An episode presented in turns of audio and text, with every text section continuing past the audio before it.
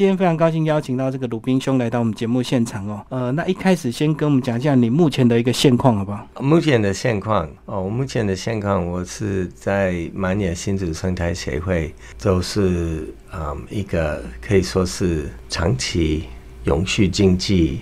推长的一个组织。然后我是那个创始人，也是目前的负责人。所以这个生态协会主要就是推广永续经济跟这个生态的平衡就对了。对，然后这个再来聊聊这本书《当文明成为高墙》，十几年前出版的，那为什么这个最近会再次把它这个重新出版？因为我们当时出版的是以为是会受非常欢迎，那当时。跟我们预期的有有一点落差，但是出版公司他们认为现在时间到了，这本书它的讯息应该是现在人是会比较比较能够接受。那这样子，这个二零零三年那时候出版，然后现在二零一八年再版，然后跟我们讲一下这个现在的环境跟过去环境有哪一些差别？现在的环境跟十五年前的环境，应该是在台湾来讲，中间有民进党执政一段时间，然后又是国民党执政八年，然后现在又是民进党。啊，这一点也是政治方面的，对民众可以多了解。我们台湾不是不是单纯一个一个党或是一个怎么样，就是知道我们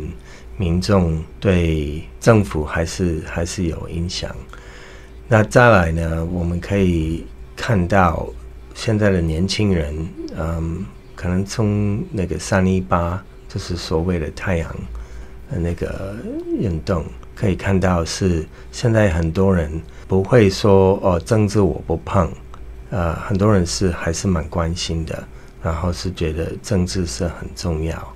然后当然这十五年的地球是那个全球化，因为二零零三年台湾刚加入 WTO 没有多久，然后那个全球化的影响可能比较没有那么明显，没有像现在那么明显。气候变迁的问题，还有那个生态多样性的问题，呃，现在我们认为台湾人是可能比较看得到，比较看得清楚，所以应该会这些事情会有一些疑问。那我们觉得这本书本来就是有很多说明跟答案，所以我们是虽然二零零三年太早，但是我们觉得现在时间。呃，差不多是蛮正确的。哦，二零零三到现在二零一八，总共经过十五年的时间哦。那刚刚这个鲁宾兄也提到，这个台湾主要经历这个政党轮替，然后呢，再来是年轻人这个对政治的关注度也越来越高。那另外，其实，在国际上呢，大家也越来越了解这个呃整个全球生态环境的一个浩劫。那像其实过去我们在十几年前，可能我们都还不会常常听到这个呃我们一些的塑胶垃圾啊会飘到海洋，然后可能这个。鱼啊，吃了之后，这个会造成我们人体又吃到这个塑胶的一些垃圾，又吃回来哦。所以整个文明面临很大的一个考验。那似乎这个经过十五年之后，科技并没有解决我们人类很多文明的问题，反而是很多问题越来越严重。那这个鲁滨兄是不是也帮我们再介绍一下？呃，这十五年来，其实有些事情它。一直在演变，可是好像在科技上，或者是整个全世界其他大的一个国家，好像对这个人类的一些不管是衰败或者是一些破坏，好像也无能为力，对不对？对，其实这本书我想最重要的讯息是，因为很多人不知道人类在这个地球它已经有多少年，我们大部分的是以历史有记录的历史为主，嗯。但是有文字的，其实顶多六七千年，六七千年。但是人在这个地球已经有几百万年，那当然那个更久了。那个没有人的这个这个这个地球是更久了，但是我们光是人在这个地球的时间几百万年，那就算一百万年，那那七千年是等于多少？零点七，零点七，对，零点七。那你如果你在家庭或是在一个公司或是在任何的组织，你大概知道你那个经验累积是非常可微的。就是我今天我做了什么事情做错了，那我就学会了，那我明天就不做。那我做了什么事情是好的，所以都会累积、累积、累积。所以这个作者他的基本的论述是说，人类可以在这个地球这么久，一定有他的生存的方法。所谓的永续的生存、永续生存的方法，那跟其他的物种一样。所以，虽然我们没有书面的那个文字的记录，但是我们可以可以推测，人是有一些呃智慧跟知识是可以永续呃生存。那我们就是最近有几个指标，刚有讲到的那个。那个物种的灭绝啊，是，或是那个气候变迁的，或是呃，我们现在社会的那个贫富落差越来越大，然后那个美国可能是比较极端的例子，但是从美国也可以看到，我们可能目前如果我们不调整我们生活的方式，这个就是全世界的未来，那是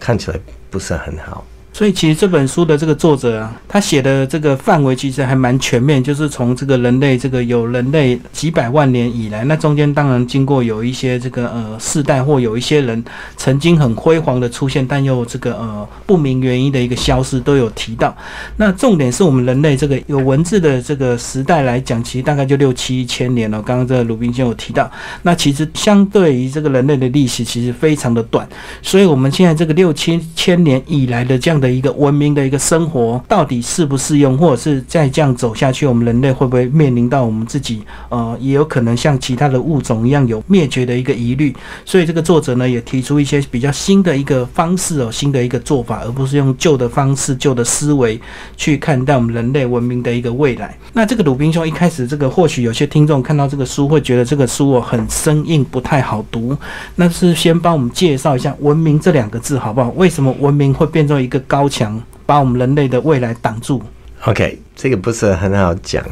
嗯，我们所谓的文明，因为我们做文明就是有文字，然后还有组织，还有我们想想一想，文明是什么？还有阶级，还有什么？Be all you can be，就是你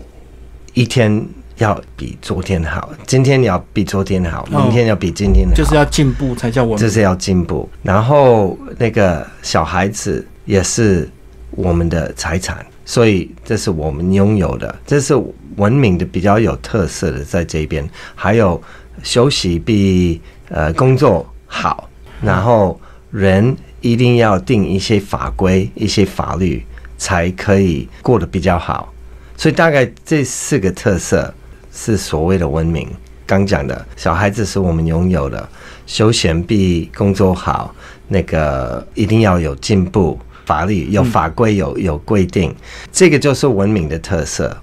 那我们现在，如果你看到我常常讲的一句话是法律仅供参考，那如果从文明的角度来看，一定要看法律，一定要守法。但是如果你今天我讲一个比较极端的例子，我今天我在走路，我在林森南路跟那个新义路口，然后我看到前面我要往那个要往总统府，我看前面是绿灯，那我就是走。但是可能有别人失控了，车子来了，因为我没有看情境，我只有看字那个号字，我看那个绿灯我就走了。那这个就是文明是非常那个规律的，那它比较那个与事实不符，因为我们我们世界是只有神才知道我们真正的会发生什么事情，人是只会猜，所以甚至我没有什么那个宗教信仰，但是就算是那个基督教或是那个天主教，他们都是那个那个亚当他们吃那个苹果。那个意思是，他们以为他们是神，他们可以当神。嗯，那个就是文明。那非文明是什么？这是很谦虚，我就是这个万物之一。是人，你没有什么特别，我们就是万物之一，所以要共生。那文明是可以说，如果是说，呃，人在这个地球这么久。他就是在共生。那我们文明在某一个时间开始说，诶，我们不只是共生，我们可以消费这个东西是为了我而产生的。那这是一个非常不一样的思考。所以，我我不晓得我这样讲。可能你可以帮我们翻译一下。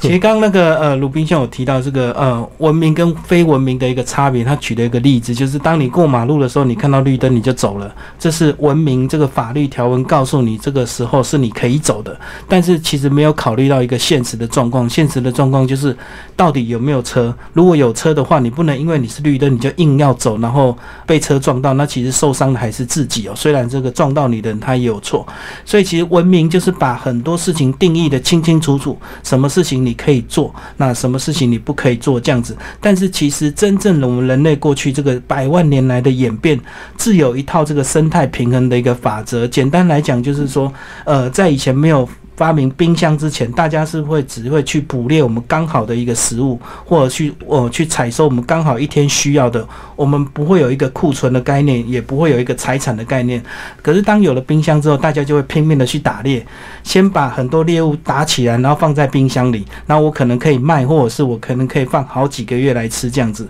所以其实文明也是不是也代表着一个科技的一个发明跟进步？对，我要提醒那个听众，不要刻意闯红灯，但是你要考虑真现实。呃，你参考法律，但是还是要真的按照现实的一个状况，因为毕竟不是每个人都会守法。那我们当然要还是要自我保护为主啊。那刚刚这个鲁滨兄再来帮我们提到好不好？所以其实，在过去这个人类还没有文字发明之前，简单的讲就是还没有文明之前，其实人类会过得比较快乐、比较知足，对不对？而且整个地球的生态是比较平衡的。我们这个有没有过得比较快乐？这个没有办法知道。对，嗯，但是。我常常讲一个例子，例如台湾是如果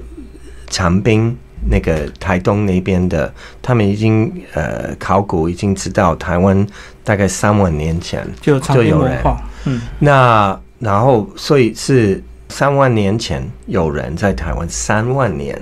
那我们呃所谓的白浪，就是汉人也好，白人也好，那个葡萄牙、西班牙。那些人大概是三四百年前才来台湾。那葡萄牙人他们他们到台湾的就讲一句话：“Ila Formosa”，这是美丽岛。那我想这个对我来讲，这个意义是这个三万年到呃四百年前，这个是呃两万九千六百年。对，减掉那那这样子，我们的这个三四百年白浪在台湾的时间。占的不到百分之一的时间，对，但是在那个之前，他们保护的很好，所以我想这个我们可以从这个可以推测，因为我们考古也有啊，还有其实石头、动物、植物他们会讲话，只是我们听不太懂而已。我们现在在慢慢学习听懂他们的话，那从但是从他们存在的那个时间。多多少少，我认为是可以推测，哎，人是有一个生存的方法，而且那个方法是还蛮不错的，那是可以留下来一个当时是文明最先进的国家的葡萄牙，他们来台湾的时候，他们就说美丽岛，嗯，好，那。是不是完全是和平、开心等等？我觉得这些事情是开心，有不开心才有开心吧？有有相对的，对对，所以这是一种有尊严的生活。嗯哼哼，所以这个用我们人类短短的历史来推敲过去，这个他们为什么能够生存这么久？那必然有一套法则是我们还不熟悉的。那接下来鲁滨兄是不是就来帮我们聊一下这个作者，好不好？为什么他就能够去？是不是因为他看到我们这个呃，我们现在人类全世界人类可能呃整个组织形式或者是呃整个阶级面临到一个困境，所以他才去研究以前人的一些生活。这个作者他其实这一本书应该算是他第四还是第五本？他第一本是叫做呃大猩猩的对话，大猩猩的对话录，对，哎哎，就是 Ishmael。然后那本书之后，他写了另外一本叫做啊 B 的故事，对。然后再来是 My Ishmael，就是第三本。所以这三那三本都是内容差不多，就是用不同的包装的方式转达他想传达的讯息。那啊，后来他自己说，因为第一本那个大猩猩对话录，嗯，那个有得奖，就是呃，好像是对第二十二十一世纪最有严谨的一本书，有得那个 Ted Turner，就是 CNN 的创始人的奖。然后啊、他就比较有有时间可以慢慢写他其他的作品。但是他发现人还是没有真正的掌握他想转达的讯息，所以他觉得这本书是可以当做有一点像一个手册，是就是是你很快就可以知道他要转达的讯息，然后有人家提出疑问。那也可以回答，所以其实这本书它也做一个呃给老师学校的嗯一些教课的资料，就是有蛮多呃那个可以那些都是英文的，我们那个那个没有翻，但是如果上网都可以看得到。就是有针对这个学校老师有一些学习手册。那接下来我们就来聊聊这个、我们在上一段聊了这么多人类的一个困境，那其实，在没有文字发明之前，人类自自然有一套这个呃适合的一个法则，一套的一个生活。那为什么有文字的几千年，我们人类把自己搞得这么糟糕，把全世界搞得这么乱，然后搞得这个环境破坏、生态灭绝哦？那这个书。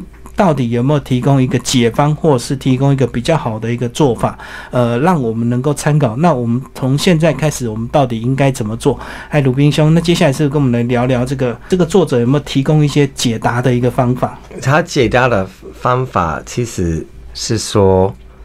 每个人都有他自己的方法，每个人都知道是在我们的基因里面。那嗯，因为有一个刚呃主持人刚有提到一个比较呃比较大的问题，就是说，到底我们现在有没有问题？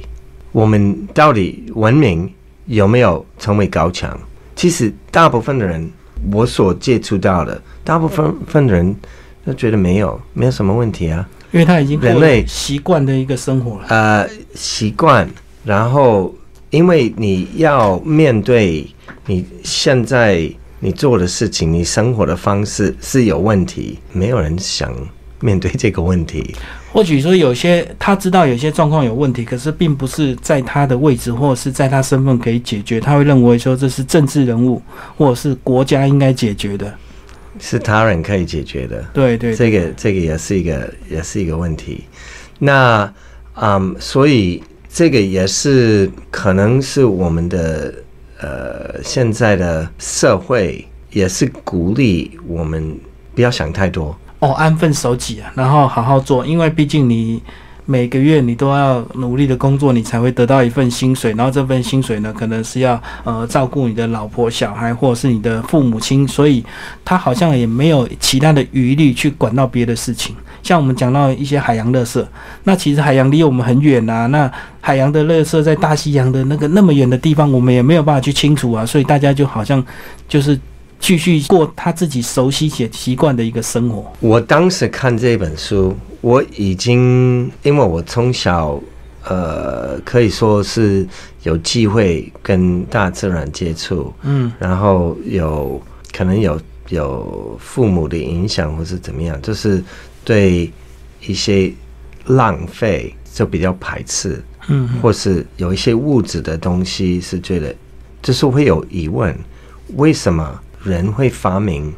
人类会发明一个、一种不会分解的资料，塑胶，嗯，塑胶？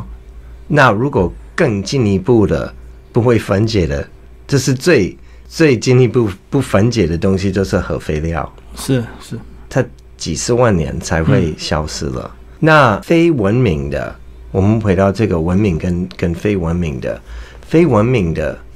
他们我常常演讲，我都会带一个香蕉，然后我就一边有香蕉，一边给他们看一个照片，嗯就是在 Seven。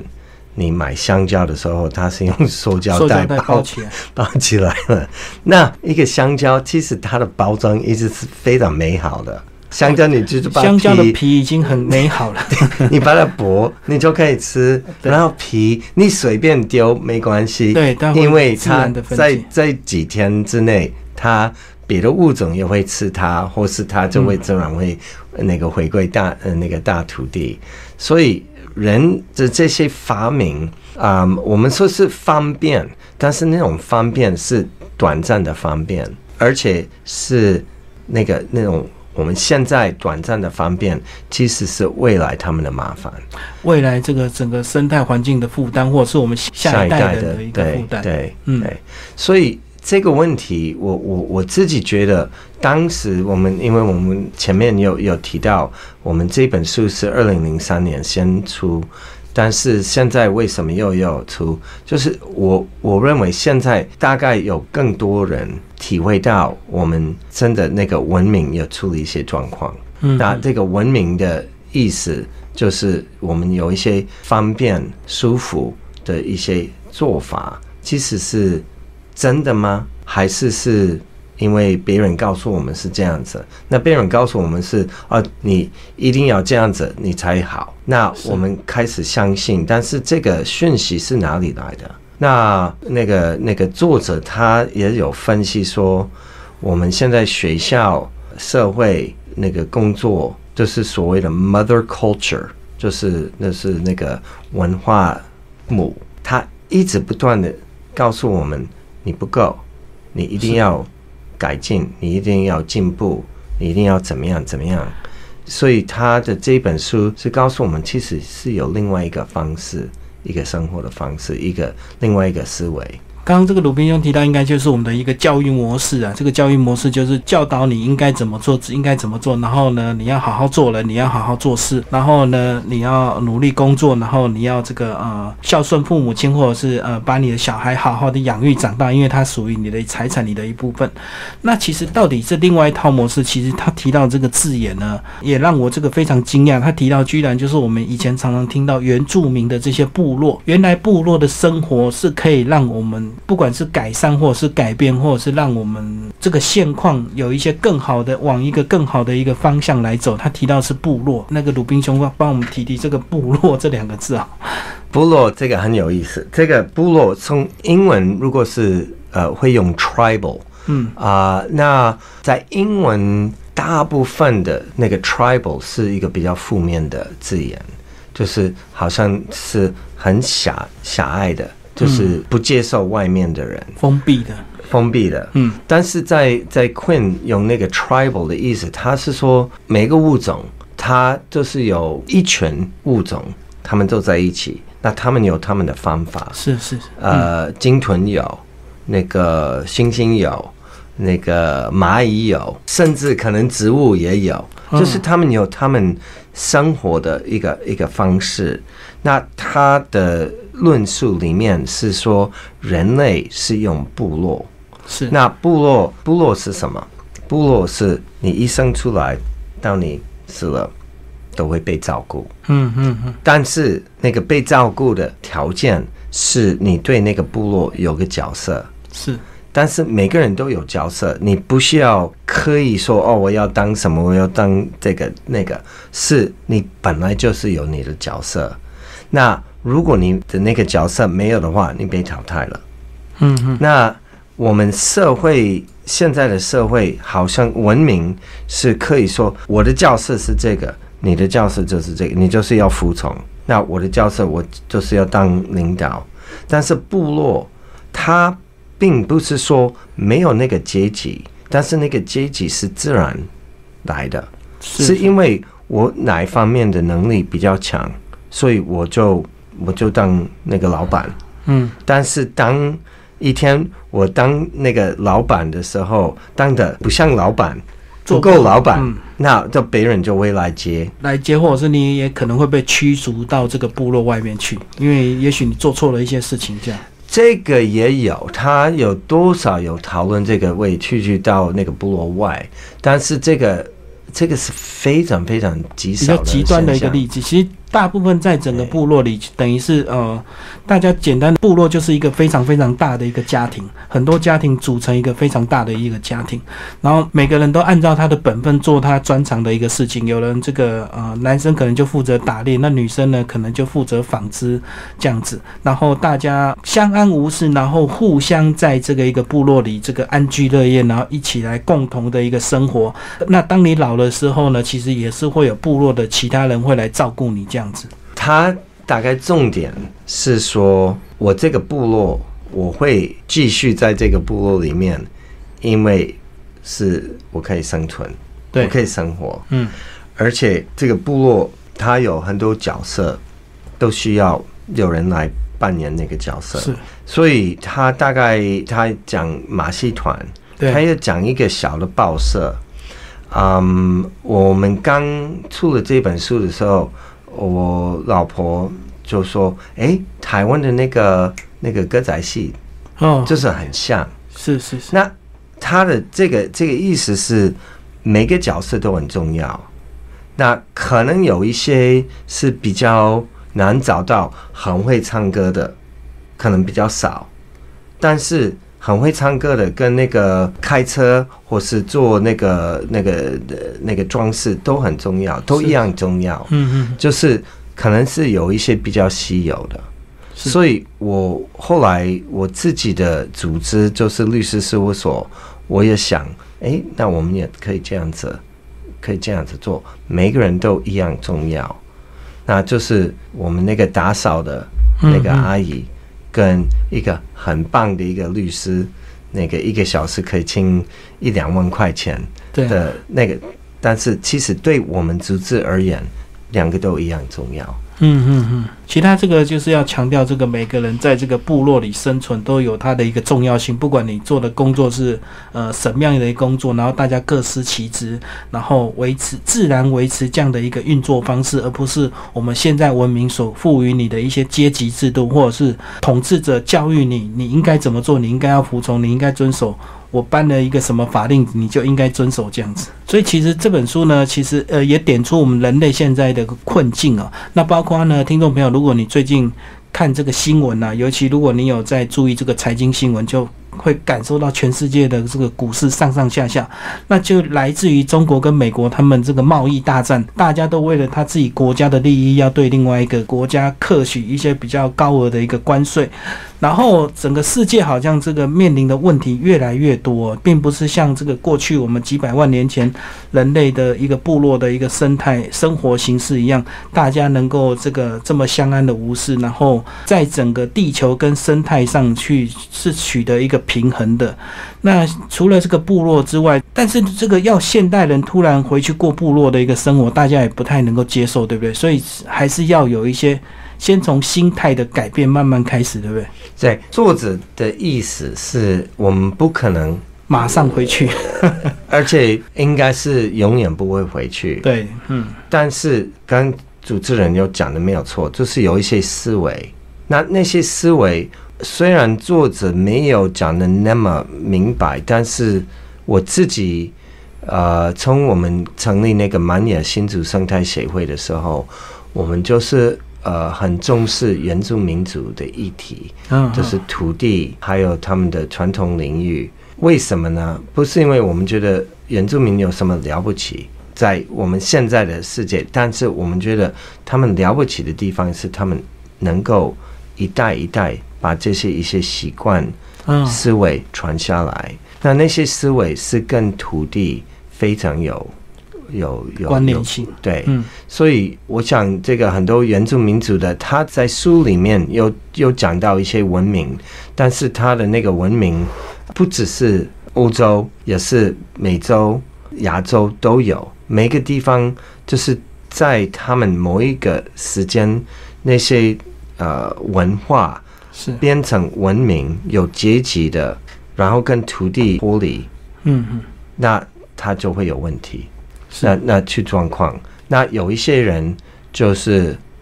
不玩。嗯，那他有一章讲到那个叫什么游民嘛，哦，游民的问题就是强制收容，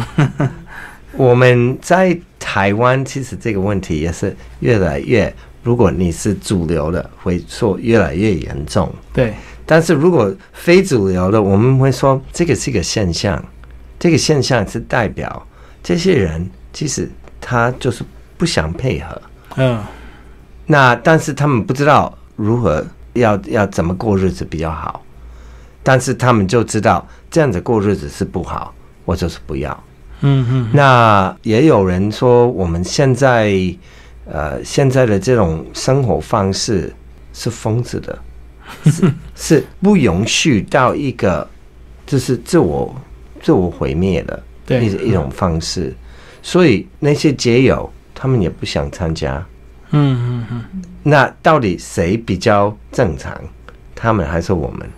啊，哦，是是是。那我自己觉得这都都是蛮有可以可以思考的一些。所以这个书其实提出很多这个论点给大家这个参考，然后大家可以试着去思考，然后从自己开始做一些新的一个改变，而不是用旧的方法这样子来做一些不一样的事情，而不是说我们来多做什么事情。这个书也有提到，当你这个遇到一些生活的困境，或者是你发现这个在整个社会上有一些问题的时候，从自己开始，我们来做一些不一样的一个事情哦。啊，最后鲁滨兄帮我们总结这本书好不好？这个再次出版，你希望这本书是给什么样的读者来看，或者是什么人适合看？跟当时的想法一样，是应该大家都要看。是嗯然后我们以前有有办一个活动，是被邀请参加一个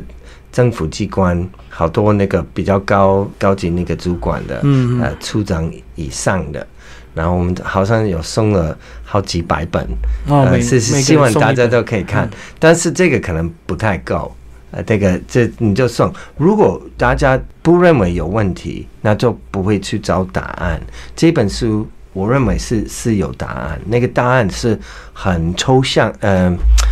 不是那么明确的，不是说啊你要做 A B C D 是这样子，但是它是要你自我检讨。我这个今天我这样子做对吗？是好吗？是对这个地球、对这个社会有帮助吗？短、中、长期的有吗？如果这个答案是那个呃是没有的话，那就我觉得这本书是可以可以做参考。那因为现在不管小的、老的、中间的，嗯大家都有遇到这些问题，所以我想现在这本书是应该是蛮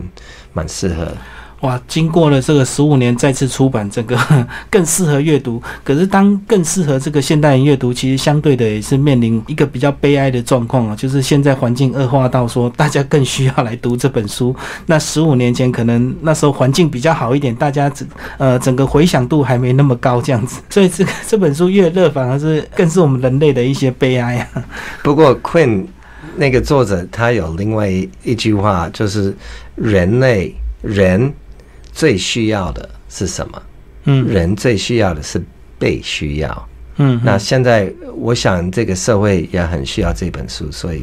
呃是欢迎大家都可以可以看，啊嗯都可以好，那其实这本书真的非常适合现代人，这个人手一本，这个老老少少都适合阅读，因为它点出了很多我们人类的一个现况。那大家看完之后，也许不一定会在书中找到答案，可是你会有一些新的想法，你会有一些新的一个做法，试图呢从自己开始来做一些改变。好，谢谢文鲁斌，谢谢。谢谢谢谢。